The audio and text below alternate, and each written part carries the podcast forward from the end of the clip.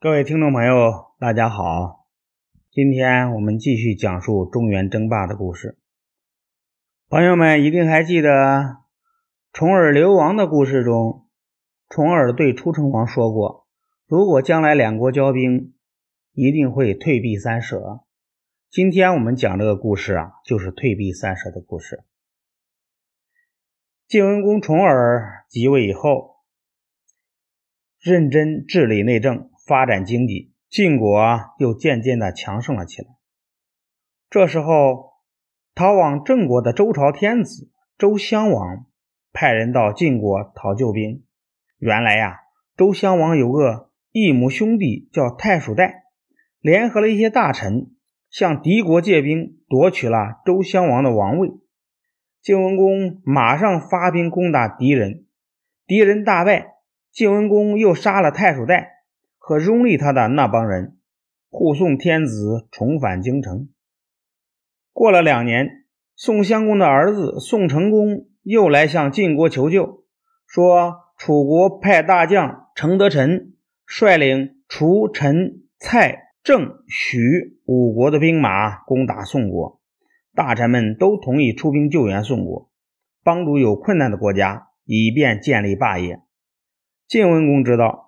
要想拥有中原霸主的地位，就得打败楚国。他便组建了三路大军，浩浩荡荡的去救援宋国。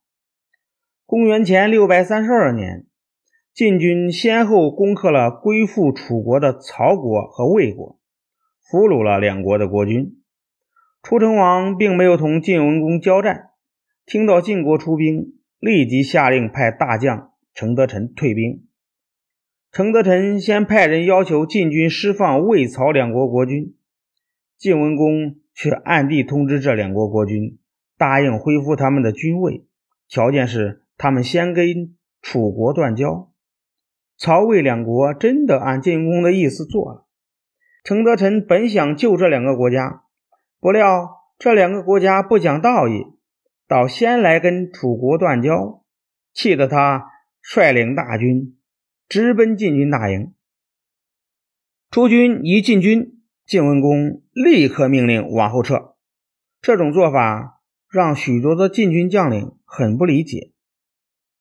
虎彦解释说，当初楚王曾经帮助过主公，主公在楚王面前许过愿，万一两国交战，晋国会退避三舍。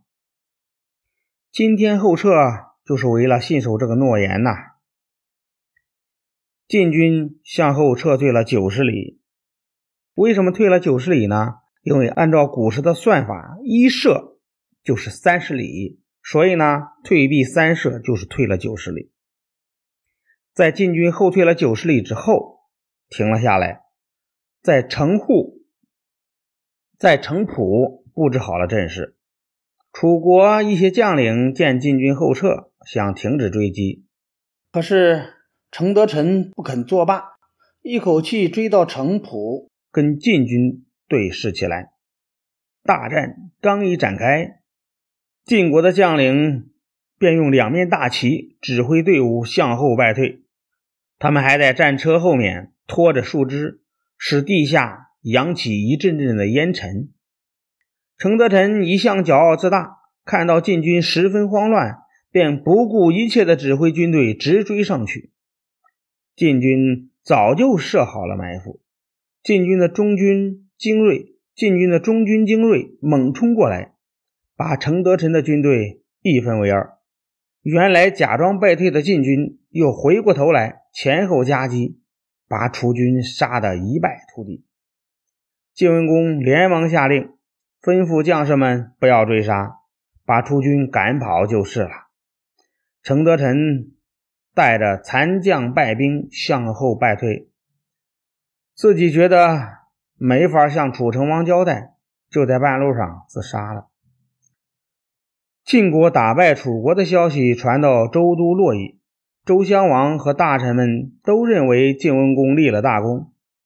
晋文公趁机约了各国诸侯开了个大会，订立了盟约。晋文公趁机。约了各国诸侯，开了个大会，订立了盟约。就这样，晋文公成为了中原的霸主。好的，朋友们，今天的故事就讲到这里，我们下个故事再见。